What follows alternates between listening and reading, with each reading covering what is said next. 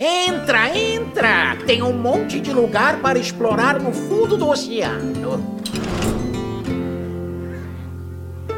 Seja muito bem-vindo a mais uma edição do Taverna HS, o seu podcast brasileiro sobre Hearthstone. Estamos aqui sobrevivendo 16 edição Resilientes e ao meu lado, como sempre, Paulo, como vai? Sobrevivendo mais um dia? Tudo em paz, Vitor. Sobrevivendo sim, caramba, 16 episódios, hein, cara? 16, passou é, voando. A gente começou voando. dia 11 de janeiro, foi o nosso primeiro. Já estamos aí no 16 episódio, hein? Quem diria? Pô, muito bom fazer, né, cara? Então passa rápido mesmo e é, é uma delícia. Comigo tudo certo? Por aí contigo também? Por aqui tudo bem, cara. Trabalhando pra caramba, só notícia ruim no trabalho ultimamente, mas vamos esquecer disso e fazer um shift aqui pro universo do Hearthstone, porque hoje... O meta do trampo tá difícil? No meta do trampo tá hardcore, cara. A galera tá reclamando do Demon Hunter aí, mano, olha, dá pra ficar pior, cara. Tô sendo ruxadaço pelo meu chefe, cara. Tá complicado, mano. Bom, mas vamos lá, vamos falar de Hearthstone aqui. E hoje é um episódio muito, muito, muito legal e muito especial, porque nós temos um convidado mais uma vez aqui. Estamos no Papo de Taverna mais uma vez falando com, cara, esses monstros do mundo competitivo. E aqui, conosco, Lucas DM. Seja muito bem-vindo à mesa do Taverna HS, Lucas. Se apresenta, dá um oi pro nosso ouvinte que provavelmente já se conhece, mas caso não te conheça, tá aí para você se apresentar pro nosso querido ouvinte. Olá, tudo bom, galera? Muito legal de estar aqui, de ter esse espaço aqui com, com o Paulo e com o Vitor, de um trampo que eu acompanho já desde o começo desse ano, venho acompanhando. Vejo que o jeito que eles veem Hearthstone se encaixa muito com o jeito que eu vejo e uso isso na minha vida como jogador profissional de Hearthstone. Muito bem, cara. Olha lá. O cara preciso, conciso, exatamente. Realmente, muitas coisas em comum. A gente vai explorar um pouquinho disso um pouco mais pra frente. Então, senta-se à vontade, Lucas, aqui na nossa taverna, porque já já a gente chega para explorar um pouquinho das suas experiências. E antes da gente começar a musiquinha de introdução do episódio, nós temos uns recadalhos para passar aqui. E primeiramente, como sempre, a gente é parceiraço do Discord do Taverna Hearthstone, a galera do Discord sensacional, Machado, Calliope e companhia, tá sempre lá, puta, fazendo tanta coisa pela comunidade, seja de competição de carta de zoeira, seja competição de carta mais fancard valendo mesmo e participa de campeonato. O Machado mesmo abaçou mó galera aí na, na, do campeonato do Venoninho. Eu entrei logo ali, tava trabalhando, eu entrei rapidinho pra ver como é que o Machado ia ser. Eu entrei e acabou. Foi, foi tipo foi muito rápido. Então, pô, um abraço aí, Machado, e a galera muito humilde que recebeu a gente de braços abertos e tá aí há tanto tempo. Outro canal que a gente gostaria de compartilhar com você, querido ouvinte, que é um canal que merece toda a exposição possível. É o canal do meu xará, o Vitor, que chama Hard História. O cara faz, meu, umas edições no YouTube sinistras de boa, narrando a lore de personagem. Ultimamente ele tem focado nos personagens que fizeram parte aí da, dos mercenários que nos acompanharam durante o ano anterior, de todos os lançamentos de Forjados nos Sertões até o Vale Alterac. Então, o link para você acompanhar o canal do Hard História tá aqui na descrição descrição desse episódio. Confere lá, vale a pena. O cara é legal, o canal é legal. Então, pô, se você gosta de lore e você gosta de se aprofundar mais nas artes maravilhosas que estão no universo do Hearthstone, ótima recomendação para você curtir enquanto tá fazendo suas tarefas do dia a dia. E para fechar os alôs e salves e companhia, porque eu tô me estendendo demais aqui nesse bloco de recadalhos, mas é que não é nem o um bloco de recadinhos ainda, tô na introdução. Mas pra gente fechar isso aqui, eu também gostaria de mandar um grande abraço pro Natan CH, que mandou uma mensagem para a gente com a, a uma camisa photoshopada com o casacozão e um X na frente por fora casacozão. Caramba, eu e o Paulo rimos demais aqui. Então um grande abraço aí a você você. E para você, querido ouvinte, vem aí, dá um alô pra gente, seja no Twitter, seja no Discord do Taverna. Meu, a gente dá sempre de braços abertos para falar com você. Agora sim, chega de blá blá blá. E acho que a gente pode colocar a musiquinha de introdução, certo, Paulo? Certo, vamos embora, não vamos perder muito tempo, não. Vambora.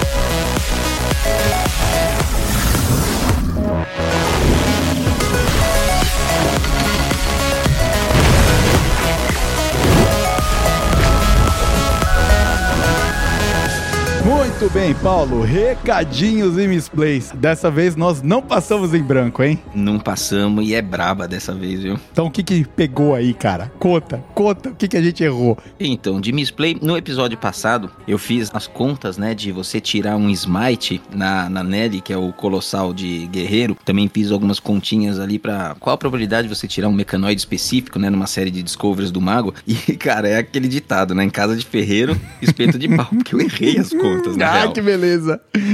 eu botei tudo certinho ali, mas eu cometi um pequeno deslize ali na hora dos denominadores das frações e acabou ficando incorreto. E como o pool de cartas não é muito grande, um erro pequeno ali faz com que o resultado fique muito diferente. Então eu só vou passar aqui uma correção bem rapidamente, pensando primeiro no guerreiro, né? O guerreiro ele tem uma pool de 19 piratas, então, com essa pool, a chance de você ter ao menos um smite em um discover, ela é de 15%. E a chance de ao menos um smite ao longo dos três discovers, ela fica em 40%. Você uhum. vai escalando isso porque você faz três discovers quando você joga o colossal. Então, 40% tá abaixo da metade ali, mas, meu, você vai ficando jogando várias médias contra guerreiro, e aí é por isso que você tem aquela impressão de que toda hora tem um smite. Não é toda hora, mas 40% é bem relevante, né? E eu queria só dar, dar uma complementada aqui no guerreiro rapidinho, que além do a Nelly descobrir diretamente o Smite, ainda tem aquela, aquela coisa, né? Que às vezes você tá de Charge Warrior, a Nelly pode descobrir a Piratinha 2-2 que compra um pirata, que vai comprar sempre o Smite, uhum. e ainda pode descobrir uma amálgama, que também são 42 por, 40%, né? Uhum. E a amálgama descobriu um Smite, e já que seus piratinhos é. são tão baratos, quase sempre você consegue fazer o combo, então é muito uhum. forte. É, então quer dizer, então assim, quando você é, pega é essas maior, condicionais, o 40% ainda sobe um pouquinho mais, né? Muito bem. A segunda correção, né? O, o, erro no cálculo foi idêntico, mas a segunda correção é do MacMade, que a gente deu exemplo dos. Tem, existem 14 mecanoides na pool. E existe uma impressão ali de quem joga de que é, pô, toda hora eu encontro o mecanoide que eu quero, né? Geralmente um meca tubarão ou colossal. E na realidade isso acontece porque a pool de mecanoides é só esses 14. E existem muitos mecanoides dentro do baralho que descobrem outros mecanoides. A chance de você encontrar o mecanoide que você quer num Discover já é de 21%. Você vê que já é um pouco maior porque a pool de mechs é menor que a pool de piratas. E aí, só para comparar, ao longo de três discovers, a chance de você encontrar o Mac que você deseja é de 51%. Então ela já fica bem, bem relevante e você ainda geralmente consegue um quarto discover, um quinto discover. Esse deck tem muita facilidade em descobrir as suas cartas. São os números corretos. Assim, não faz muita diferença na gameplay das pessoas, mas faz para mim, porque fiz a conta e trouxe o número errado, então agora estamos arrumando o número aqui, Vitor. Se fosse na faculdade, você ia pra recuperação, hein, cara? é, mano, se as continhas da facu fossem assim, tava tudo muito certo, tava cara, tudo tava tudo certo, né, cara? É, é verdade. E sobre essa, esse sentimento de você sempre é, encontrar o Mac que você precisa, tanto quando você joga com o deck ou quando você joga contra ele, você repara, cara, que é normal vir, seja um ou, ou mais Gaias, né? Caso você esteja com o Mac Made ou o tubarãozinho lá, sempre vem um que tá descoberto, ou no caso do Paladino, você tá com o Mac, vem lá o, o, tal do, do Leviatã submarino maluco lá. Então, é realmente, hum. bom, é uma estatística alta. Se você for ver três discovers, facilmente esses dois decks chegam nisso. Uma chance entre 40% e 50% aí pra você achar a carta que você quer, tá bem a seu favor a, a estatística. É, e assim, vai ter aquela partida que teu oponente não descobre, mas na outra descobre. Então, assim, no geral, você fica com aquela sensação de que, pô, toda hora acontece. É, não é. é. toda hora. Mas, com essas porcentagens, é, já é o suficiente pra gente ter a impressão de que toda hora acontece. E quando acontece machuca, né? Daí você lembra. Muito bem. Então aí, passadas as nossas misplays, e então vamos agora passar por um bloquinho um pouco mais de assuntos gerais. Uhum. E, e, teve aí uma sessão de perguntas e respostas com o Dean, que é um dos caras da Blizzard, né, Paulo? É, o Dean Ayala, né, o Ixar, ele, ele geralmente faz, né, uma sessão de perguntas e respostas, que ele responde perguntas da comunidade, mas eu queria trazer só alguns tópicos que eles foram, que eu considerei um pouco mais importantes aqui pro nosso papo. Então, o primeiro deles é que eles fizeram ali internamente um brainstorming relacionado a futuras expansões, e um dos Old Gods, né, dos deuses antigos, ele mencionou que está bastante cotado para voltar. Né? E aí muita gente especula que pode ser o Nisote, porque o Nisote tem essa lore toda ali com o fundo do mar, o peixinho. Então pode uhum. ser que uhum. apareça, pode ser até que seja esse ano, se eles quiserem desenvolver né, essa ideia da questão submarina nas próximas expansões. Então ninguém sabe. Ao mesmo tempo, no passado, acho que algum dev lá da Blizzard já disse que para esse ano eles não vão fazer a mesma coisa que eles fizeram no ano passado, que é de encadear as três expansões em uma história. Elas vão ser um pouco mais independentes, né? Então tem que esperar para ver, mas deuses antigos são sempre relevantes para a comunidade porque a galera gosta dela. Certo. Outro tópico relevante, e esse é bem mais interessante, é com relação a novos tipos de card que o Hearthstone pode vir a receber. Então, quando a gente fala no novo tipo de card, a gente tá falando num Hero Card, por exemplo. Os Hero Cards, eles foram cards diferentes. A gente tinha Minions, tinha Spells, e aí eles soltaram um Hero Card. E o Ixan, ele comentou que o novo tipo de card que vai ser introduzido no jogo, ele já foi desenvolvido e eles estão só aguardando aí para decidir qual é o, melhor momento de lançar, que expansão, em que momento, em que contexto, mas que esse novo tipo de card, né, com efeitos que a gente nunca viu no jogo, né, diferentão, ele é, está por vir num futuro próximo e eles estão com o desenvolvimento já completo, cara. Olha lá, então tá tudo pronto aí para ser inserido. Tem alguma ideia de quando eles vão inserir isso aí já? Algo foi falado? Não, eles não mencionaram. A gente nem sabe se eles têm já, assim, todos os cards, assim, sabe, um para cada classe pronto, sabe? Eles, o que ele disse é que o conceito já foi finalizado e eles certo. sabem que tipo de funcionamento que o card vai ter. Né? Então, se fosse um Hero Card, assim, eles já teriam decidido que era um card que não é um lacaio, não é um spell, que o jogo substitui o herói e o poder heróico, né? Esse tipo de design pro novo card já foi finalizado, né? Então é bem interessante, vamos ver se a gente, de repente esse ano, talvez, né? Não sabemos. Da hora. E tem também aí umas ideias pro modo clássico, né? Para de repente dar uma reformada no, no, modo, porque tá um pouco flopado de gente jogando, né? É, ele comentou que assim, o, o, modo clássico ele viu bastante jogo assim nas primeiras semanas, depois foi decaindo rapidamente e hoje tá muito morto. Ele comentou também que muitas pessoas falam que ah, tem que adicionar as próximas expansões e seguir a timeline do Hearthstone, mais ou menos como eles estão fazendo com o Warcraft, né? Que eles fizeram a, o Reforged, né? Uhum. Mas ele disse que não parece ser esse o caminho pro modo. Incluir as expansões gradativamente, ele acha que não é uma boa ideia, que eles gostariam de pensar um pouco maior na, nas modificações para esse modo. E aí então eu acho que seria na linha de um reshape, né? E ele até menciona, ó, talvez um conjunto de cards que vão rotacionando de tempos em tempos para você ter ali um, uma outra alternativa para jogar. Ele mencionou também um substituto do modo casual, né? Poderia ser um substituto do modo casual em que teria uma ladder, só que os seus oponentes são todos bots. Hum. Cara, eu penso nisso, eu acho tão estranho assim e, uhum. e sem fundamento, sabe? Eu, meu, os bots da Blizzard são todos tão ruins, assim, cara. É, por que, que eu ia querer jogar numa ladder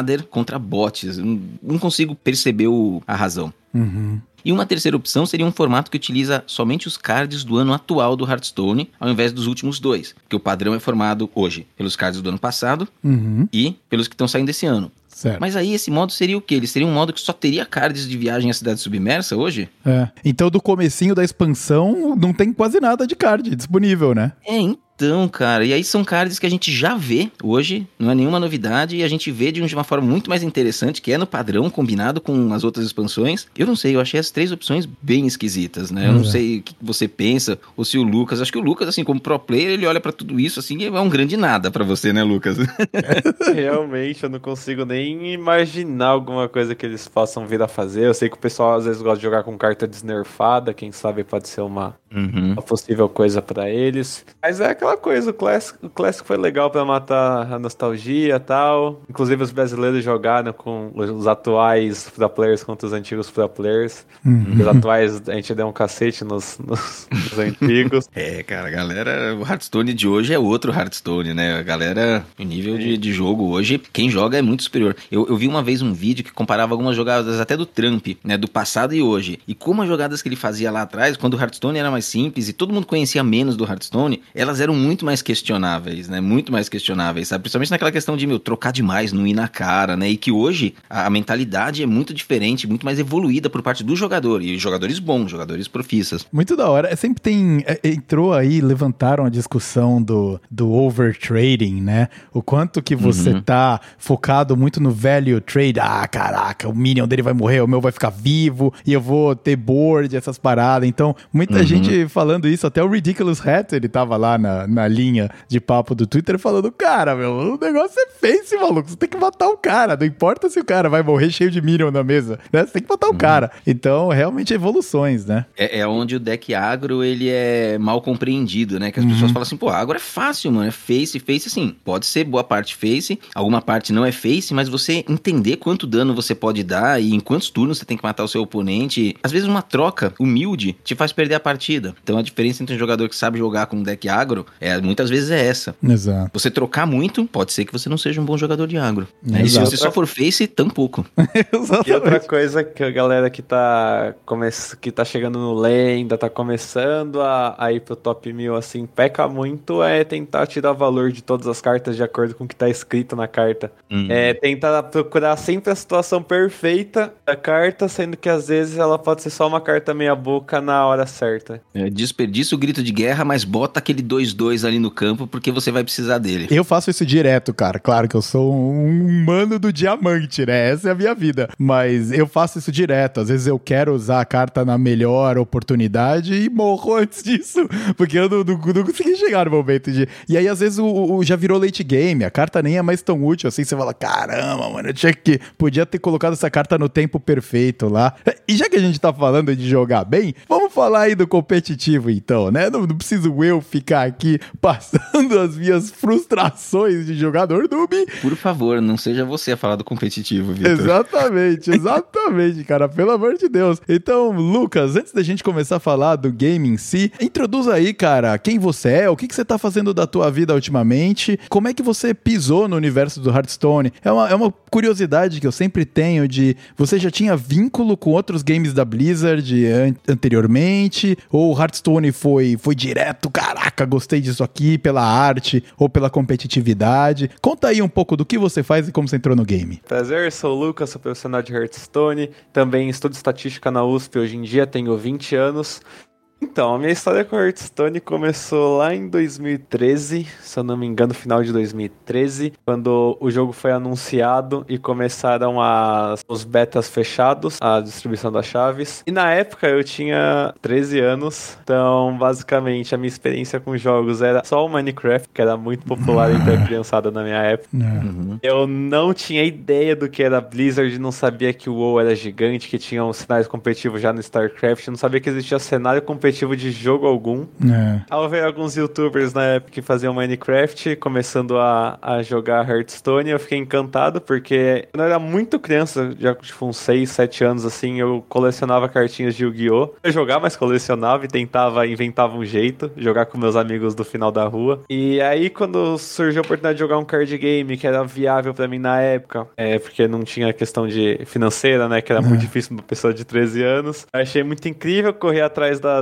da chave, não consegui. Então, basicamente, eu comecei a jogar no primeiro dia de beta aberto. Ah, então é um cara que tá no beta aberto aí, desde o beta aberto, e tá firme e forte no jogo, né? Teve uns altos e baixos ao longo, aí chegou a largar durante uns anos e voltar. Que a gente vê muitas pessoas que foram figuras conhecidas dentro do Hearthstone que foram abandonando esse caminho, né? Do competitivo, principalmente, que pode ser bem frustrante, né? Como é que foi a jornada pra você desde, desde esse 2013? Eu era um jogador totalmente casual, até eu joguei até 2015, assim, com bastante frequência, jogava no iPad. Eu nem sabia que já rolava algo competitivo, sabia muito pouco. Aí lá pra 2015 eu comecei a ter eu comecei a ter contato com uma galera do TS do Marduk, que era um produtor de conteúdo da época. E a partir disso eu descobri que era competitivo. Eu realmente não levei tão a sério assim. Tinha pego, acho que eu nem tinha pego lenda na época. Aí eu peguei logo depois, em 2016, assim. 2016 até o final de 2017 eu parei completamente com o jogo por causa do, do ensino médio. Uhum. E no final de 2017, quando eu voltei a jogar o jogo, eu fiz um agro druid e joguei mais de mil jogos em uma season e consegui terminar top 33 da ladder. Numa season que a, que a ladder não valia nada, mas eu comecei a enfrentar grandes jogadores e, Uhum. e, e lá eu conheci o Fled e foi nesse e foi no começo de 2018 que eu comecei a, aos poucos a entrar no competitivo do Hearthstone. Tá, então nós estamos falando aí de quatro anos atrás, o que já é um tempo bem considerável pra quem tá no, no mundo competitivo do Hearthstone. Você já é meio considerado um cara mais veterano aí, quantidade de competitivos que você entra, Master Tours e etc, né? Sim, questão de tempo, assim, acho que das pessoas atuais que jogam, eu devo estar entre as quatro pessoas que jogam há mais tempo também competitivo. Por mais que seja novo. Pô, e, e uhum. fala aí, cara, você já comentou em off aqui com a gente que uh, você é um cara competitivo, né? A gente tava batendo um papo aqui, ouvinte, antes da gente começar a gravar.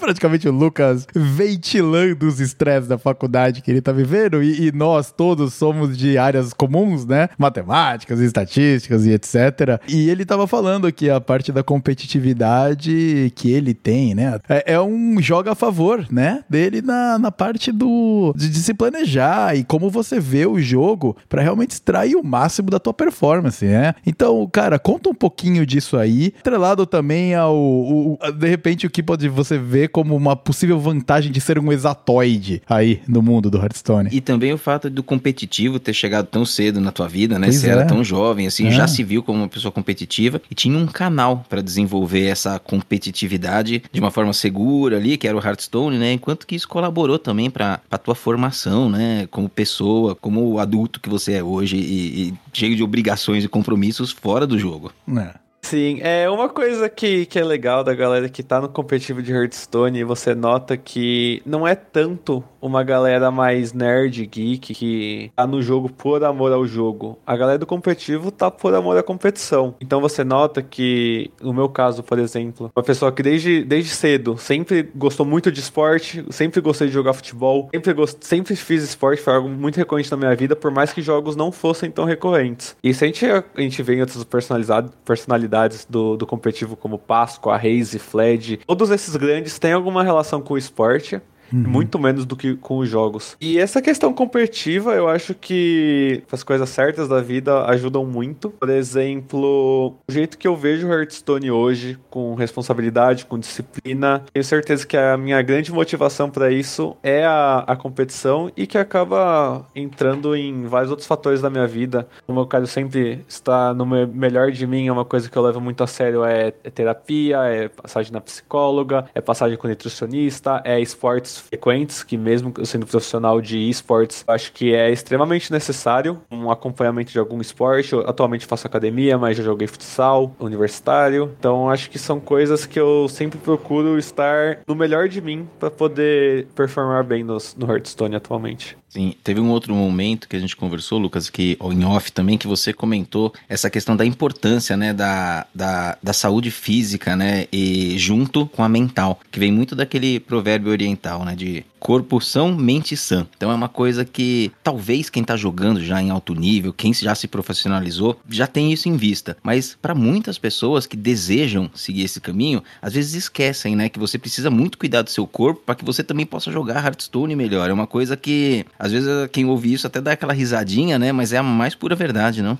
É, como qualquer esporte, como qualquer competição, você tem que estar tá sempre buscando o melhor de si, senão você vai ser ultrapassado. E a questão da nutrição, da, da psicologia ajudam diretamente com a performance em qualquer uhum. esporte, em qualquer competição, em qualquer área da sua vida que você esteja fazendo. Uhum. Se você uhum. estiver bem consigo mesmo, você vai desempenhar melhor. Em um, em um ambiente extremamente competitivo, hoje é o Hearthstone, você precisa se diferenciar de alguma forma. E o jeito que eu tenho buscado para me diferenciar e para evoluir sido também focar muito nessas áreas pessoais, meu corpo uhum. principalmente. Então, esporte, alimentação com acompanhamento profissional, suplementação. Exatamente. É. Exatamente. É, e também ele comentou, né, tem toda a parte psicológica, né? Pô, ter, ter, você cuidar da mente é tão importante quanto você cuidar do corpo, né? Já passou uhum. a época em que o mundo, em que você ir para um psicólogo é porque você é maluquinho da cabeça, entendeu? Ainda bem é, que a gente já virou essa página. foi uma visão visão incorreta, né? Sempre disso foi. muito sempre mal foi. compreendido. Exatamente. E, e, Lucas, conta aí um pouco da preparação pré-campeonato e tal. Uh, meu, junto com as correrias da vida adultona aí, como é que é a tua preparação, grupo de treino, essas paradas? Primeira coisa, acho que a preparação começa com treinar na ladder mesmo. Esse é o,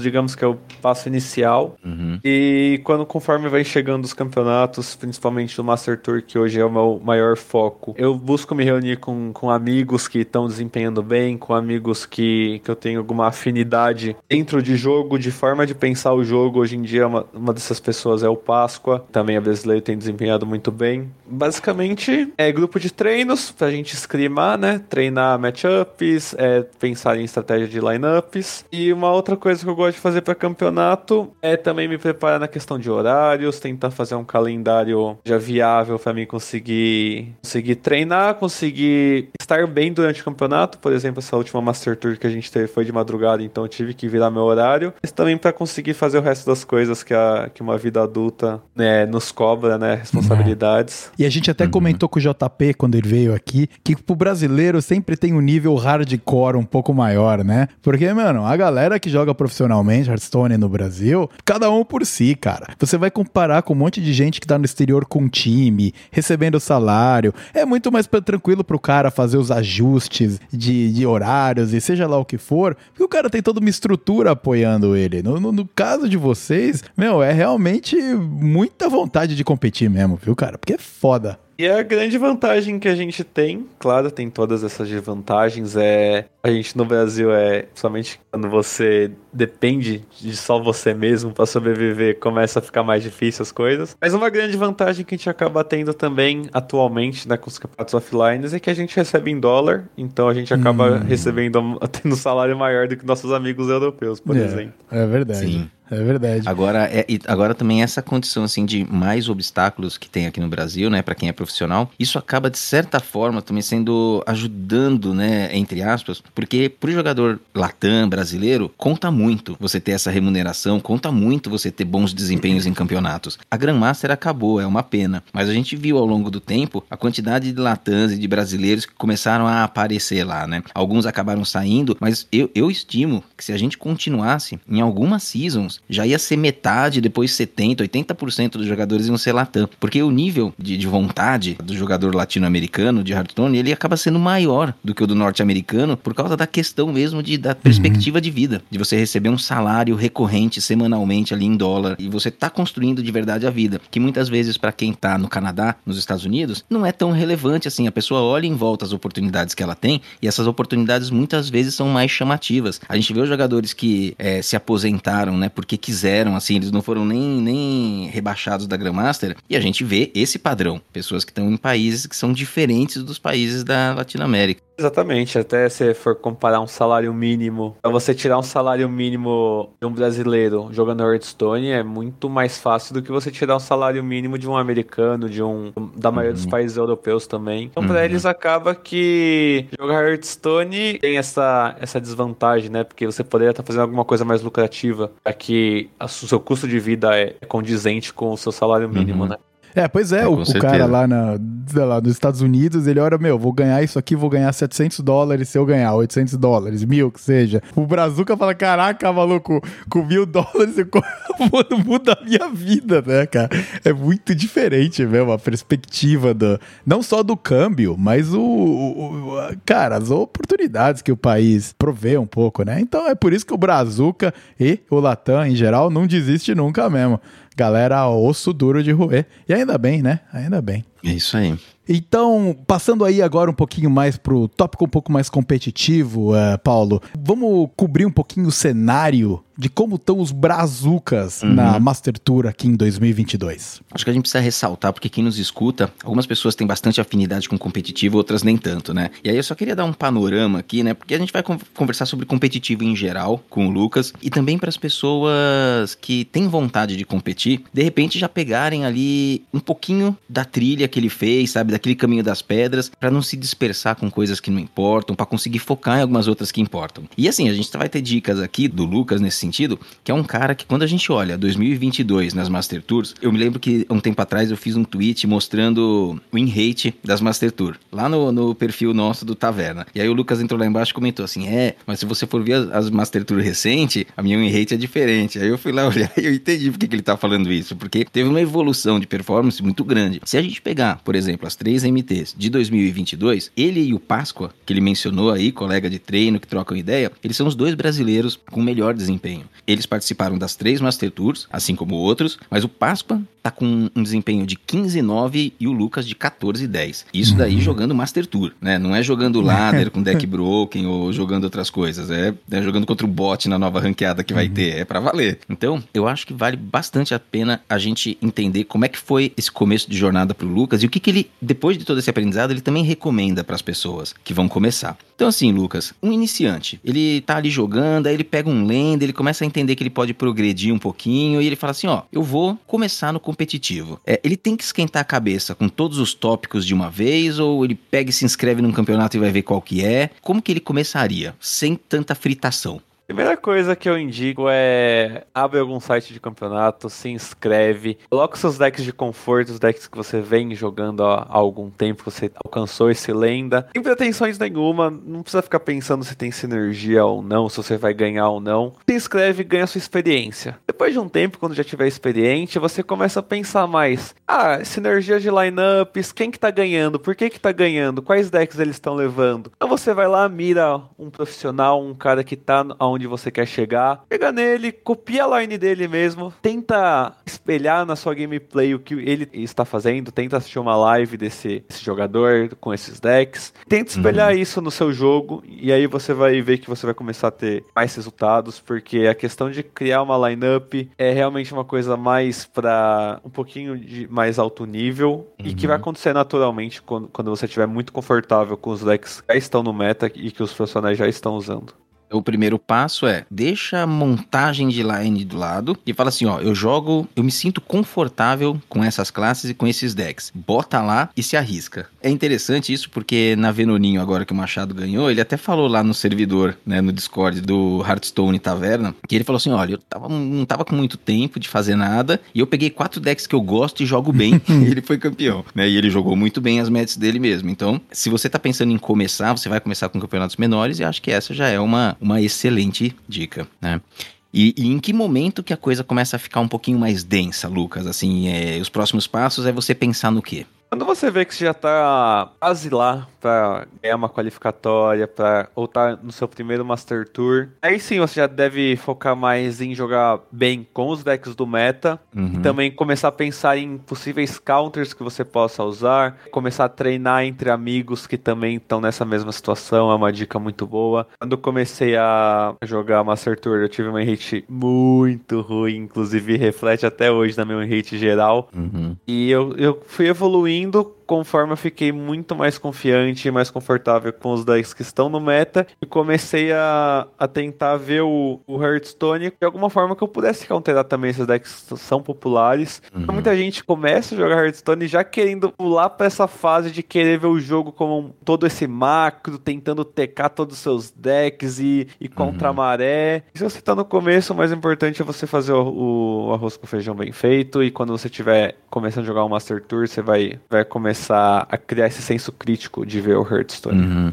É, então, quer dizer, às vezes é uma dor necessária do próprio amadurecimento ali do jogador profissional, né? E, e, lembrando que o Lucas falou que, ah, no começo o meu resultado nos primeiros Master Tours foi muito ruim. Vale lembrar todo mundo que estar na Master Tour já é um puta resultado bom. Quando você chega lá, significa que você já passou por uma, várias etapas no seu processo de, de se tornar um pro player. E, e aí chega lá e parece que o jogo vira, né? Mais ou menos que nem entrar na faculdade, que você ia bem no colégio, aí chega na faculdade e é só pau né? Tipo, não consegue fazer nada. É meio que uma Master Tour. E aí você vai demorando algumas e pega esse jeito, né? Então, você ter essa leitura bem macro foi o que você acha que contribuiu para agora você ter esse desempenho que é tão bom. Sim, com certeza. E também questão de parceiros de treinos, e quando você, conforme você divide experiências, você acaba aprendendo mais. Então, sempre ter gente do seu lado que tá no, tá no seu nível, tá em nível uhum. parecido, um pouco acima, um pouco abaixo, para você aprender e ensinar também, dividir conhecimento e com certeza vocês vão evoluindo junto. E, e, cara, é essencial mesmo que o, jogo, o Hearthstone seja um jogo individual. Ter esse coletivo é super importante. Foi o que fez a total diferença para mim e até hoje faz. É, e você vê, né, cara, porque o grupo de treino você já mencionou algumas vezes, né?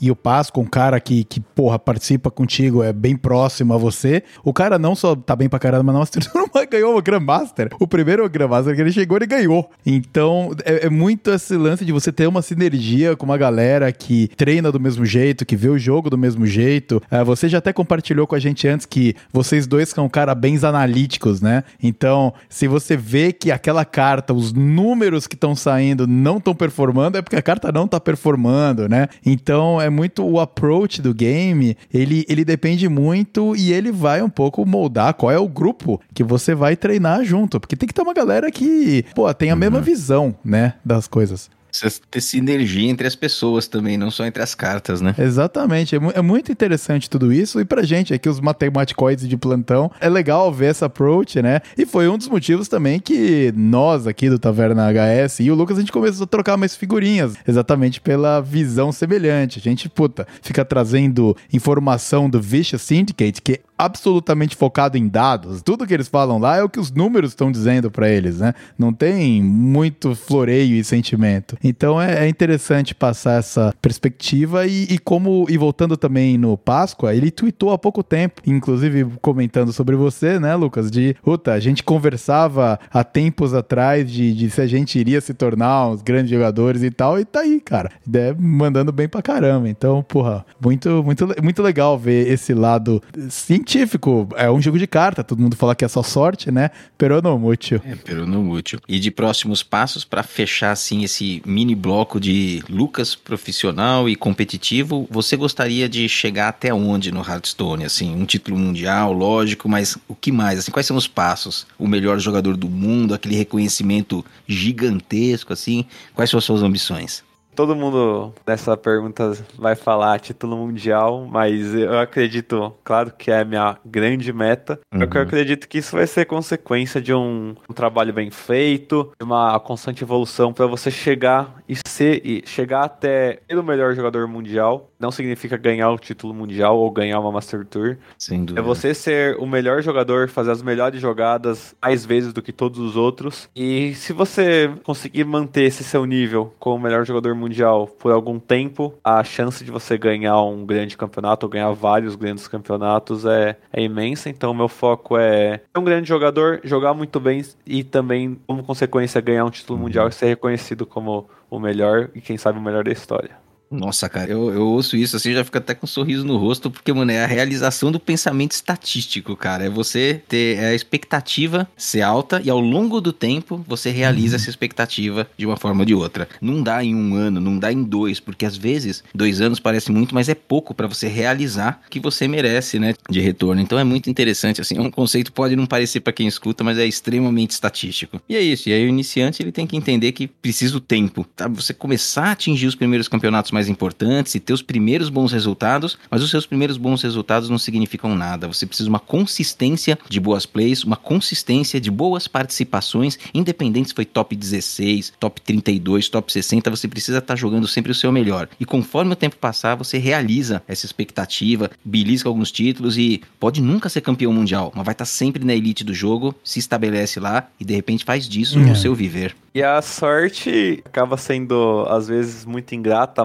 até que o azar, porque quando você ganha jogando mal, você não tem ciência que você jogou mal e acredita que, está, que, que jogou bem e continua insistindo nos mesmos erros. Isso te torna um player pior, isso te coloca mais para baixo, assim como no poker. Pra você ver que você, que você precisa evoluir em algo, você tem que recorrer a estatísticas. É muito difícil você depender de, de resultados a curto prazo ou de pouco volume de resultado para falar se alguém é bom ou é ruim, não é porque a pessoa high rolou ou low rolou algum campeonato que isso vai definir ela é um bom jogador ou não. Então você precisa de um grande volume de campeonatos realmente ver quem, quem se destaca, quem só esteve lá por sorte. É, recado dado aí, né? Você acha que, pô, muito bem. Recado e Paulo, vamos falar um pouquinho sobre aí a última Master Tour, a da viagem à Cidade Submersa, expansão que caiu um pouco nas graças da galera, trouxe, trouxe muita gente de volta pro game, mas agora seria interessante também a gente pegar e explorar um pouco a perspectiva da galera que foi jogar a Master Tour. Isso, esse final de semana nós tivemos a, Marte, a Master Tour Viagem à Cidade Submersa, é, num horário aí que o Lucas já me disse que gostou, eu achei ele ingrato pra caramba, porque eu perdi metade das matches, né? As partidas começavam, a transmissão começava às 3 horas da manhã, e aí terminava ali por volta das 11 horas da manhã. Lá pelas 7, deixava o computador ligado ali e acompanhava sempre a segunda metade. Mas, Lucas, essa MT, não só pelo horário, né? Porque o horário pode trazer alguns desafios, mas a gente teve algumas surpresas do que muitos jogadores estavam esperando. Teve uma rodada de nerfs, aconteceu um pouquinho antes, mas eles já tinham sido informados quais que eles seriam. É, não sei o quanto que isso atrapalhou ou não nas preparações, porque vocês já sabiam, mas vocês não tinham os cards em mãos para poder se preparar. Então tem esse fator. E também tem a questão de que o meta foi um pouco diferente do que muita gente estava esperando, né? Então, primeira, essa primeira impressão da Master Tour, o quanto ela te surpreendeu, o que te surpreendeu. E lembrando que o Lucas teve um desempenho muito bom, ele fez um 6-2, chegou muito perto de se classificar, né? Ele ficou na 24 posição, esse resultado sensacional. Mas quais foram as impressões, Lucas, as dificuldades e, e as novidades dessa edição? É, a gente vinha, antes dos nerfs, antes de ser falado sobre nerfs, a gente vinha de um meta e Druida dominava completamente, basicamente quase todas as matchups. E o meta de campeonato, que diferenciava um pouco do meta da ladder, é que com o Bandruid, os decks controle estavam surgindo e cada vez surgindo mais forte, e cada vez mais gente com bons resultados jogando de Charge Warrior, de Paladino Controle, de Quest Hunter, eram os três decks que a gente vinha, via mais popular nas qualificatórias e também nos, nos nos treinos. E quando foi anunciado o nerf do druida, a galera ficou doida, falou: Poxa, Control vai ser imbatível e vamos tentar achar um druida que continue sendo banido, né? Porque toda line controle basicamente bania o druida. E treinamos assim.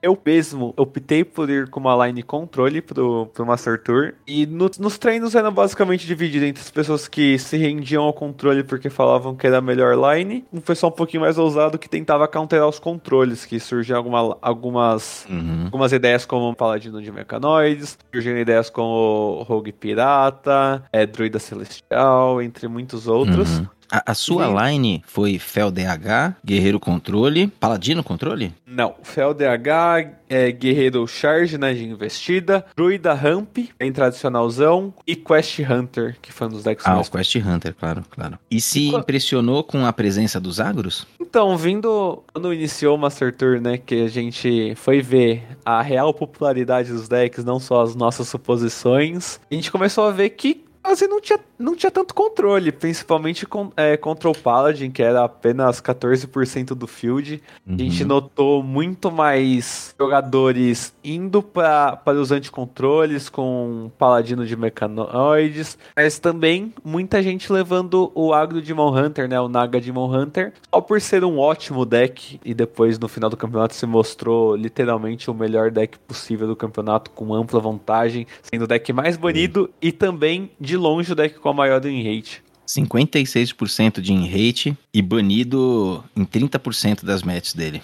E, o, e também foi muito legal notar que por mais que, como não teve muito controle como esperado e teve uma galera vindo com anticontrole, a gente viu que alguns agros se deram muito bem com isso, que acabavam ganhando dos anticontroles e também tinham aquela, aquelas quatro good matches contra os druidas que já estavam nerfados na Master Tour. Uhum Outros druidas que também encaixavam nas lines controles que supostamente ganhavam de agro, mas como você tinha quatro good matches em cima de, de um deck, tinha uma, match, uma, uma matchup bem decente na série, uma expectativa bem boa. Uhum. Avaliando aqui as melhores performances, né, em termos de win rate, a gente vê o agro de Mon Hunter, que foi disparado melhor, como você mencionou, mas a gente vê na segunda posição Pirate Rogue, depois Beast Druid, Mac Pala e Mac Mage. Esses são os decks com melhor desempenho. E é um tanto quanto surpreendente, né? Você falou que o pessoal tava pensando em controle, quem não joga campeonato pensa na ladder, também não olha assim para esses decks assim, que sabe com grandes olhos. Pirate Rogue, né? Na hora que eu vi que tinham levado, eu falei assim: "Nossa, o pessoal vai ser destruído". E, e parece que funcionou, né? Ao menos acho que foi o Leta, né? O Leta levou acho que um Pirate Rogue. E ele nem era aquela versão full agro, né? Ele ro rodava Hook Tusk, acho que rodava o Colossal também, agora não tô lembrado. Então assim, é um pouquinho mais lento e funcionou muito bem, né? Foi bem surpreendente. É uma coisa legal que esses cinco decks que você citou têm em comum é que eles são agressivos, obviamente. Uhum. Eles ganham dos decks anti-controles e tecnicamente perderiam para decks controles, né? Como é, Paladino Controle, que já uhum. não foi tão popular. Guerreiro Controle, e acabava às vezes sendo até um ban.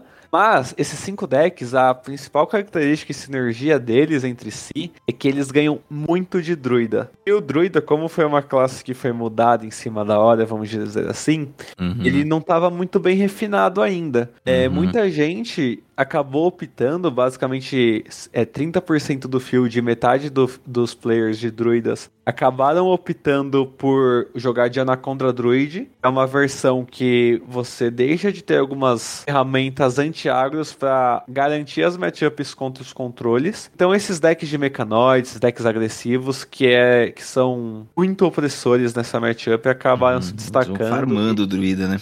Isso, exatamente. É muito aquela ideia, né? Tem muito controle vindo, então eu vou, já que o, o druida tá meio perdido, eu vou dar aquele shape nele pra certificar que eu vou carimbar contra esse controle que eu tô espe- esperando vir. E, meu, os- os- a galera agro atropela. Uhum. Né? Foi muito é, E, e quando você vê assim, é claro que olhar depois que aconteceu, né, Lucas? Você já sabe qual que foi o meta desse AMT, você teria levado eventualmente uma outra composição que fosse mais interessante. Mas assim, considera que na época lá você não sabia, né? Você não tinha como prever o futuro, não tem bola de cristal e na sua preparação, você teria feito alguma coisa diferente pra considerar na montagem da sua line?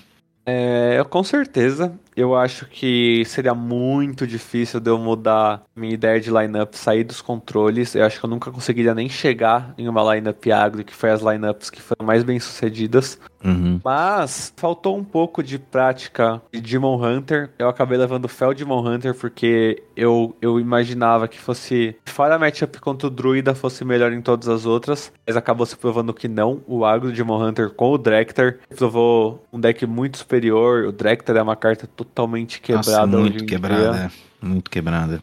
É. E também o Charge Warrior, que acabou não sendo tão bom quanto o Control Warrior. Eu imaginava que o Control Warrior fosse mais pra ganhar de Paladino controle, enquanto o Charge Warrior ganhasse- ganhava mais de Quest Hunter, e eu realmente esperava mais Quest Hunter do que Paladino controle, e realmente aconteceu. Porém, no, no geral, o Guerreiro controle desempenhou melhor, um pouquinho melhor que o Charge Warrior. Então talvez fosse duas mudanças de arquétipos que continuariam bem parecidos, a line continuaria basicamente a mesma coisa. Algumas coisas que eu mudaria dentro da minha lineup, que talvez eu alcançasse um resultado um pouquinho melhor. É, a população de Charge Warrior foi muito pequenininha perto da população de Control, né? Pouca gente levou, né? Exatamente, foi até uma surpresa pra mim, porque nos treinos eu até via empareado, assim, via bem 50-50 a população de Uhum. Charge Warrior com Control Warrior. Porém, alguns grandes jogadores, acho que popularizaram o Control Warrior nos últimos dias, como Gabi, Xiaote, é, players de é, regiões diferentes que acabaram optando pela versão controle, e acho que o, o Guerreiro Controle tem um apelo também ao público, né? O jogador gosta de jogar de Guerreiro Controle, né? Um deck tão Uhum. tradicional. é do o famoso, o famoso Big Brain, né? Exatamente. É, tem essas, tem essa aura em volta do deck, né? Só que assim, o Lucas, a gente tava olhando, conversando aqui, cara, nem só de deck conhecido e com apelo clássico ao público, né, viveu SMT, surgiram umas coisas meio esquisitas aí, meio diferentes, né? Então, eu anotei algumas aqui. É, a gente falou um pouquinho assim desse ladino, né, com a presa gancho, né, com a Rutusk,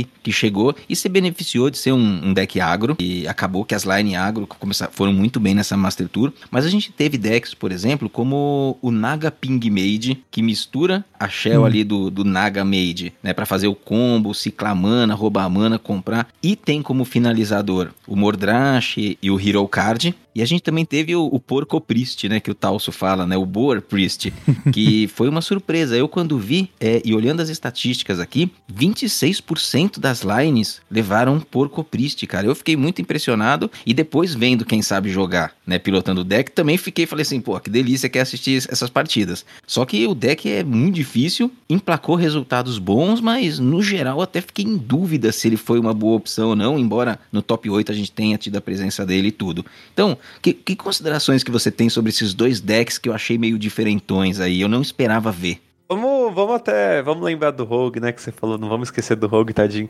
A não, Rogue não. Tusk que veio. Valira, a Valira é uma querida, cara. Eu tô É. triste essa expansão, cara.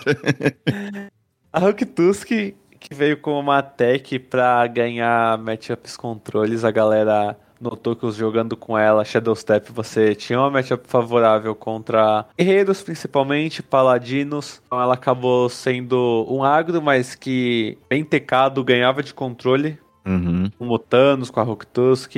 É, um deck E- bem lento. Bem mais lento que o normal dele, né? Exatamente, ficava bem mais lento, mas ele continuava Esse é o grande de exemplo, desculpa te interromper, Lucas, mas é o grande exemplo de deck que se você tira da MT e bota na ladder é só fumo, né?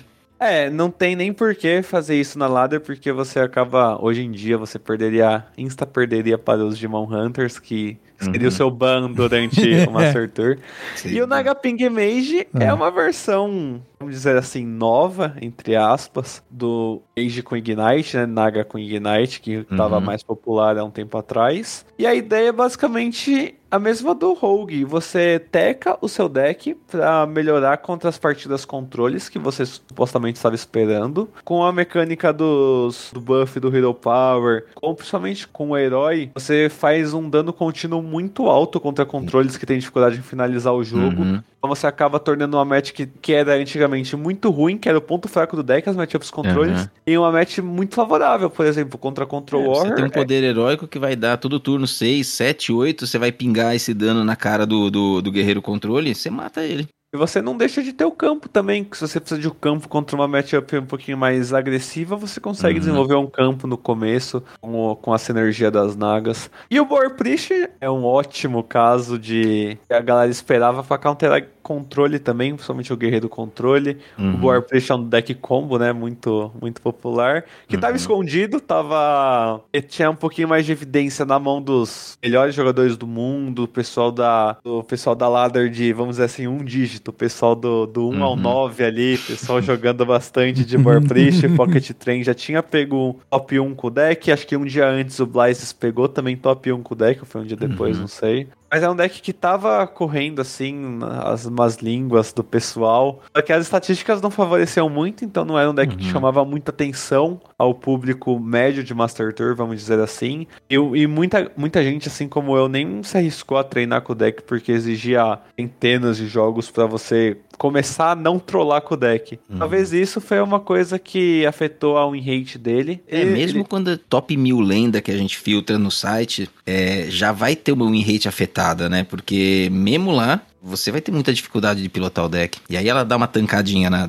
Essa pilotagem dá uma tancadinha na win rate, né? Tem o skill selling de um player de top 50 para um player de top 1000 é, é muito alto nesse deck. Uma coisa que acontece com o Nagamage também, acontecia antigamente com o Garrot Rogue ou com o Uhum. Priest Control há um ano atrás. E é muito difícil de você medir esse, esse deck na prática, porque as estatísticas não ajudam muito, a gente não tem um volume grande de... A gente não tem nem volume, nem filtro de players de top 100, top 50, que são as pessoas que Uhum. fazem esse deck funcionar. E agora, com mais tempo, com a galera começando a voltar a postar no Twitter os segredinhos que elas tinham, a gente vê que um deck que tá alcançando o top 1, um deck que tá se popularizando cada vez mais. Uhum. Mas na Master Tour acabou nem sendo um grande, um grande deck. Não alcançou os 50% de win rate, mas também por causa da dificuldade intrínseca do deck mesmo. Você mencionou um rápido off-topic de MT. Tua opinião, o que, que é mais difícil de masterizar? O Garrote Rogue, aquele anterior antes do nerf, ou esse Boar Priest?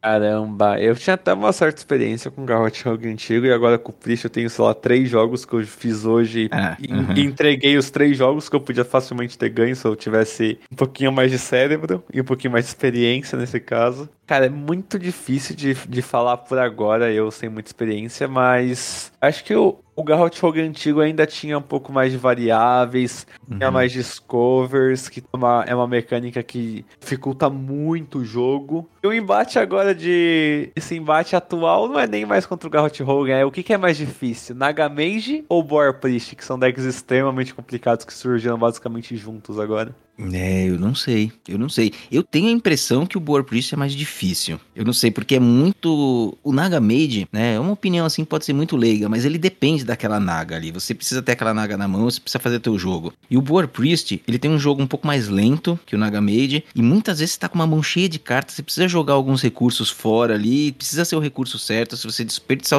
o recurso errado, talvez já tá perdendo a partida ali. E o Naga Mage me parece que ele é muito orientado às duas naguinhas. Então, não é nada simples. Mas eu acho que eu fico com a impressão que é o sacerdote. Mas eu não sei. O que, que você acha? Eu tenho uma opinião um pouco até o contrária. Eu acho que até o seu. Fudeu aí, Vitor, edita. Até os seus 100 primeiros jogos, eu acho que você vai ter muito mais dificuldade com o Priest, porque é um deck que acaba exigindo mais assim. Porque os seus erros ficam muito claros quando você joga de Boar Priest e fica muito claros e eles impactam muito a sua condição, a sua win rate, expectativa de vitória. Então, às vezes você erra com o Nagamage e você nem percebe. Mas a partir de, um, de uma hora que você começa a parar com erros bestas, você começa a saber exatamente o que você está fazendo dentro do jogo, dentro do tabuleiro. O Boar Priest é um deck muito mais linear. Então, decks mais lineares tendem a ser mais fáceis. Inclusive, a galera fala que Agro é fácil porque é um deck super linear. Uhum. Mas o Boar Priest acaba também sendo um deck super linear porque, basicamente, você joga sozinho, entre aspas. É. Você vai fazendo seus combinhos, tal, en- encaixa a arma e beleza. Já o Dagamage, ele, co- como ele tem muitas mecânicas de descobrir, ele acaba sendo um deck muito menos linear. Ele acaba tendo muito mais condições de vitória. Às vezes você precisa ganhar agressivando, às vezes você precisa ficar segurando seu combo, às vezes você ganha limpando, às vezes você ganha é, dando dano um pouquinho a pouquinho. Como é um deck bem menos linear, acaba sendo um pouco também mais fácil fazer as, as execuções, né? A questão do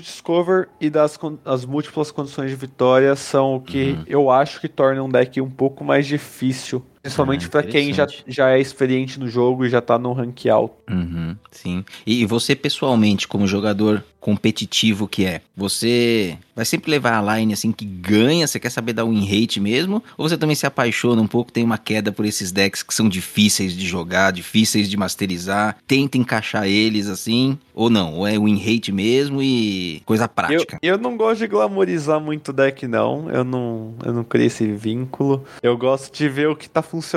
Se tá funcionando, eu vou levar o que tá funcionando. Uhum. É, eu até tenho um pouco de, às vezes, de medo, porque como eu não tenho um deck queridinho, difícil assim, quando esse deck surge muito do nada e a gente não tem muito tempo pra treinar, por mais que ele seja forte, como por exemplo o Nagamage surgiu, Uhum. eu nem cogitei levar ele, independente dele ser muito forte ou não, porque eu sabia que eu não ia performar bem com o deck, porque eu acabei que não joguei com ele durante a season toda, quando ele não tava mostrando boas estatísticas, eu foquei em nos decks que realmente estavam funcionando, e por uma ação do destino acabou que o deck funcionou nos últimos, nos 45 do segundo tempo, então eu nem tive tempo pra masterizar o deck, então eu optei por nem Uhum. pensar em jogar com uma line com ele. Mas tem muita gente que, que gosta de levar esses decks hiper difíceis e consegue uma performance muito acima da média e muito acima Uhum. do esperado com o deck, por exemplo, o X-Blaze, É, o Gabi são é, ótimos claro. exemplos disso. É que isso acaba impressionando muito o público, né? Quando você vê um deck que ele é nitidamente complicadíssimo e você vê a pessoa tendo um grande desempenho com ele. Isso aí você fala assim, pô, então o difícil é bom. E se você joga com o difícil, isso vai ser bom. Não necessariamente, né? Não necessariamente. Às vezes tem opções ali que são um pouquinho mais objetivas e você vai ter um resultado melhor. É um ela- pouco, cai, cai um pouco numa, nesse paradoxo aí. Exatamente. E uma coisa que é legal notar, como os chineses conseguem, os grandes chineses, é claro que vem apenas 40 jogar o Master Tour, mas os que realmente se destacam, os 10 ali que realmente se destacam muito,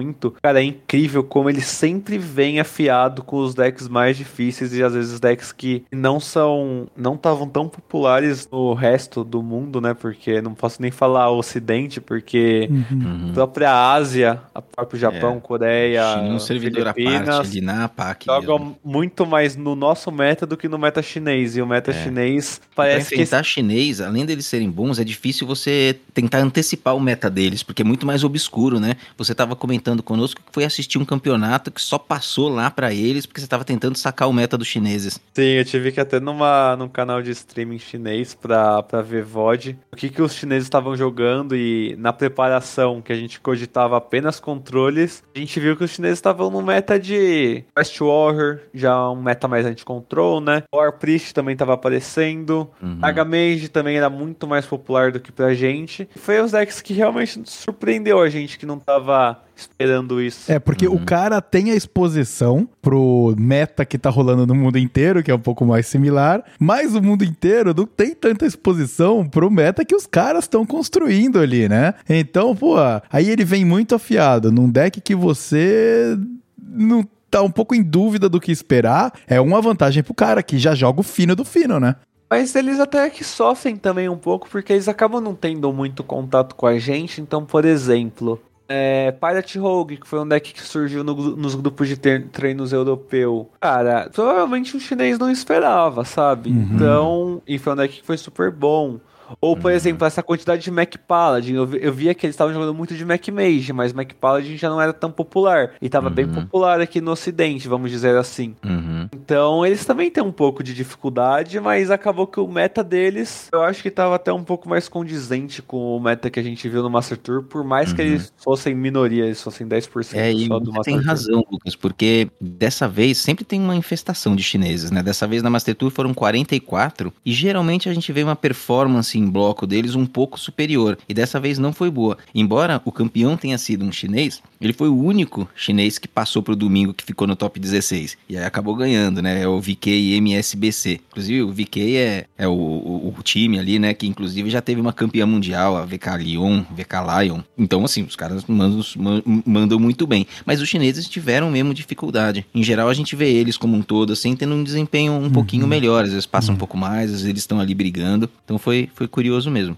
E Lucas, para fechar questão de MT, queria só ouvir de você, assim, considerações sobre a sua performance pessoal. A gente sabe que no número foi muito bem, fez um 6-2 ali, que é um resultado sempre formidável, mas nós não tivemos oportunidade nessa MT de acompanhar nenhum brasileiro. Nenhum brasileiro foi streamado, né? Então a gente não viu partidas suas, não viu partida do Páscoa, não viu partidas do Reis e do Fled, que tiveram ali resultados mais para cima na tabela. Não deu para avaliar muito. Então, assim, é, conta um pouquinho, assim, do que, que você achou, alguma match específica que você acha que você mandou muito bem, alguma coisa que você você possa ter feito de ruim, que você não tenha ficado satisfeito, para fechar a questão de MT aí com a sua autoavaliação da tua participação nessa.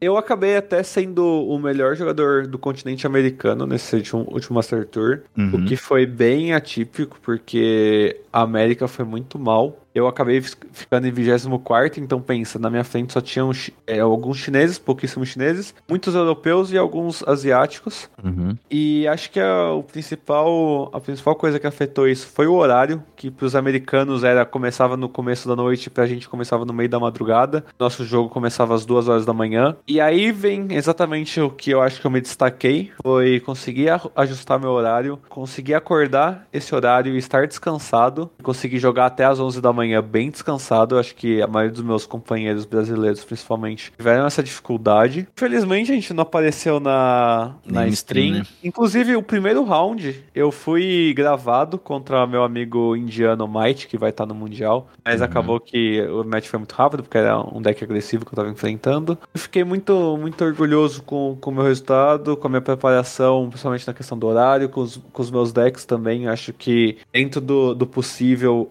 eu acabei levando uma lineup que eu estava muito confortável. Eu acabei desempenhando muito bem dentro do jogo. Uma coisa que, me deixou deixou um pouquinho mais para baixo foi que por mais que eu tive um resultado de dia 1 muito bom, eu abri 4-0. No dia 2 eu não consegui manter o mesmo nível. Uhum. Acabei ficando 2-2 no dia 2, então fiquei a, a um jogo de ir pro dia 3. Uhum. Mas no geral eu acho que a minha preparação você foi muito que não boa. conseguiu manter o nível, evidentemente, assim, você perdeu duas partidas, mas o seu nível de jogo você acha que foi pior no segundo dia? Porque muitas vezes é joga não. bem pra caramba e acaba perdendo, né? É, eu, eu acho que teve uma misplay ou outra, assim, que poderia ter sido um pouquinho é, facilmente evitada, uhum. talvez tivesse um pouquinho menos nervoso. Mas acho que a preparação em geral foi muito boa. É, uhum. Eu tava muito bem com a cabeça, tava muito bem de corpo. Consegui me alimentar muito bem durante as partidas, que às vezes é um problema também de jogar de madrugada. E no geral, eu acho que, eu, que foi muito bom, sim.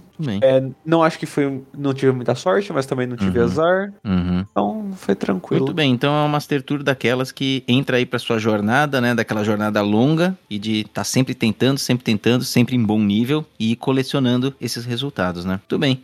Ó, eu acho que da minha parte, sobre MT, meus questionamentos pro Lucas, assim, foram todos muito bem sanados, Vitor. Inclusive, fiquei muito impressionado de saber que o War Priest não é assim tão difícil, então você que tá nos ouvindo pode jogar porque é fácil. Vai, vai Ai. com tudo, vai! não, mas é isso aí. E aí, Vitor, fica à vontade para encaminhar aí o episódio da maneira como você achar ideal. Beleza, é, só gostaria aqui, né, de, de também fechar agora com, com o Lucas, né? Antes da gente fazer o fechamentozaço do episódio de número 16, já, do Taverna HS, uh, perguntando pro Lucas quais os próximos passos aí no competitivo, cara. Tem coisas a vir pela, pela frente aí? Já tem algo no calendário? Co como é que tá? Teremos Master Tour daqui a dois meses, no final de junho. A gente vai ter nosso Master Tour 4, iniciando um novo ciclo, iniciando um novo semestre, né? Que é o ciclo de três Master Tours cada semestre. Eu já estou classificado, consegui classificar ganhando uma qualificatória, também meu resultado no Master Tour também me daria uma uhum. vaga, meu resultado na Ladder também daria uma vaga. Então eu consegui dar uma boa cravada no, no Master Tour 4. É, futuramente também vai começar as qualificatórias, então para quem tiver quem tiver assistindo, provavelmente já vai ter começado essa semana. Então já fiquem de olho aí para jogar. E o meu foco vai ser classificar para Master Tour 5, que vai começar agora. Também ficar o, o mais afiado possível para Master Tour 4, que eu tenho certeza que se eu continuar evoluindo dessa forma que eu venho evoluindo nos últimos dois anos, eu acho que alguma hora vai virar um grande resultado e a galera vai, vai me conhecer melhor durante uma grandíssimo campeonato da Blizzard, top tier mundial. E fazer tudo isso passando nas provas, né? Ou não. É. Ou não. Ou não. Não é, uma, não é uma grande obrigação. Tentando, pelo menos. Né? Pode ser que não aconteça de passar. Exatamente. Beleza. Perfeito. A gente vai continuar acompanhando você com certeza. E, pô, você pode ter certeza que pelo nosso lado aqui, o que a gente puder dar à disposição uh, a você, no, no, nas pessoas que a gente atingir, no universo que a gente atingir. Você tem todo o nosso apoio, estamos todos juntos aí. Uh, nós que criamos conteúdo sobre o game que gostamos e vocês que nos, cara, nos entregam esse competitivo e essa participação brazuca tão representativa aí. É um, é um orgulho da gente poder falar com, com gente que nem você e a gente, de repente, poder ajudar um pouco. Patrocinadores! Ah, olha, olha o cara aí, mano. O cara precisa de ajuda aí Manda ajuda. Pra galera que quiser, já fazendo meu, meu merchan aqui, pra galera que quiser evoluir no jogo, que tá começando competitivo, ou que quer pegar seu primeiro lenda, cara, é, entra nas minhas redes sociais, eu, eu faço coach já, eu dou coach, dou mentoria de Hearthstone há bastante tempo. Troca uma ideia comigo, tenho certeza que a gente consegue achar, achar um plano legal de, de mentoria e de aulas para você alcançar seus objetivos. Basicamente é isso, é isso. É, e o Victor falando aí que a gente vai apoiar, a gente vai dar suporte, eu tava aqui pensando como, a gente não consegue ajudar ele a jogar melhor, a gente não consegue ajudar ele a passar em álgebra linear, a gente não consegue... a gente consegue ajudar ele a ter novos alunos, cara, Com de repente, olha só, é, sabe? Então, é isso aí. E, e jabá feito, Lucas, mais alguma coisa que você gostaria de fechar como despedida pela participação no, do episódio de hoje? É, tenho que agradecer a vocês dois. É, foi muito legal esse papo que a gente bateu hoje, que a gente vinha conversando. O apoio que vocês que vocês deram antes e depois do Master Tour também apoio mais pessoal. Fiquei muito feliz e com certeza o trabalho que vocês fazem aqui no Hearthstone brasileiro vai gerar muitos frutos pra gente do competitivo mesmo. Com certeza vai sair alguém daqui, é, algum ouvinte daqui que vai já vai ganhar uma qualificatória ou vai pegar uma posição boa na ladder. Com certeza vocês vão ter ajudado com as estatísticas, com os dados que vocês vocês passam, com o jeito de vocês comunicarem e também com a galera que vocês chamam. Chamaram já o JP também, que é um cara muito bom. Com certeza isso é um puta de um trabalho legal pra comunidade e acaba sendo até legal pra gente, que é mais parceiro de treino no futuro, quem sabe. é, com certeza. É verdade. Muito bem. Maneiro, cara, muito obrigado. Muito obrigado pelas palavras de carinho aí também. A gente fica feliz de poder é, colocar a nossa singela contribuição ao universo do Hearthstone aí. Tanta coisa acontecendo ao mesmo tempo. É bom a gente pelo menos poder tirar a nossa lasquinha com todo amor, claro, pra, pra você, ouvinte, pra você, galera do competitivo, pra todos vocês. Vocês são todos muito bem-vindos aqui na Taverna HS, do Discord. E nessa toada, eu aqui começo a minha despedida. Muito obrigado a você que ficou com a gente até aqui. Mais um episódio longo e mais uma vez a gente falha completamente tentar ser compacto, resumido e direto ao ponto, porque isso é algo que simplesmente não acontece aqui. Fica aqui meu super agradecimento a você você. Claro que se você puder dar aquela força brabíssima pra gente, passa aí pra alguém que você acha que vai gostar do conteúdo que a gente tá produzindo. Se você tá jogando agora e nos ouvindo, boa sorte! Não faça uma misplay e a gente tá aqui na torcida por você. E claro, venha entrar em contato. As maneiras de entrar em contato com a gente estão na descrição desse episódio. Você pode falar com o Paulo diretamente, você pode falar comigo diretamente, você pode falar com o Taverna HS lá no Twitter, estamos lá. É, e também você deve dar um alô pro Lucas, que tá aqui com a gente hoje. Vai lá, seja é, mandar sua mensagem positiva de torcida, seja para buscar um coaching com o cara, mano, que manja demais do game, meu, tá aí é, despontando. É questão de tempo até a, a muita coisa boa vir aí pela frente. Fica o meu abraço, o meu agradecimento a todos vocês, ao Lucas que ficou aqui com a gente e Paulo, agora é a sua vez, cara. Vamos lá. Beleza, Vitor. Então, mais um episódio aí, 16, né? 16 texto concluído. Uhum. E primeiro, agradecimento a você aí, grande parceiro nesse projeto, né? Mais um, um grande motivador aí pra gente ter começado a gravar esse podcast e, e tamo junto. E aí um agradecimento super especial ao Lucas, né? Que reservou um tempo aí da agenda dele para conversar com a gente. Foi um prazer receber você, muito bom mesmo os papos, assim, até as conversas que a gente já teve antes. Acho que rolou uma, uma identificação muito grande mesmo, né? Pelos nossos perfis, pela forma como a gente encara a vida vida, jogo. Então foi um grande prazer trocar uma ideia contigo sobre Hearthstone e também um pouquinho coisas até que foram além disso, né? É um desses episódios, assim, muito, muito legais que a gente poderia ficar mais horas aqui falando se não matasse a nossa semana depois pra ficar editando Exatamente. tudo. Foi um grande prazer, de fato. E aos ouvintes, a gente também agradece né, a presença aqui, mais uma participação semanal de vocês com a gente, mais uma interação. Vitor já deu a cal, vocês podem encontrar a gente nas redes sociais, vocês podem encontrar a gente lá no Discord do Hearthstone Taverna. E acho que ficamos por aqui. Do nosso lado, a gente é bem mais humilde, né? Vocês não vão encontrar a gente em quali, vocês não vão encontrar a gente em campeonato, vocês não vão encontrar a gente em Master Tour, mas nós estamos no lugar de sempre, né? Nós estamos na ranqueada e se vocês quiserem, é só apertar o botãozinho ali que uma hora a gente se tomba. Foi um grande prazer e até a semana que vem. Tirante contra Jaina!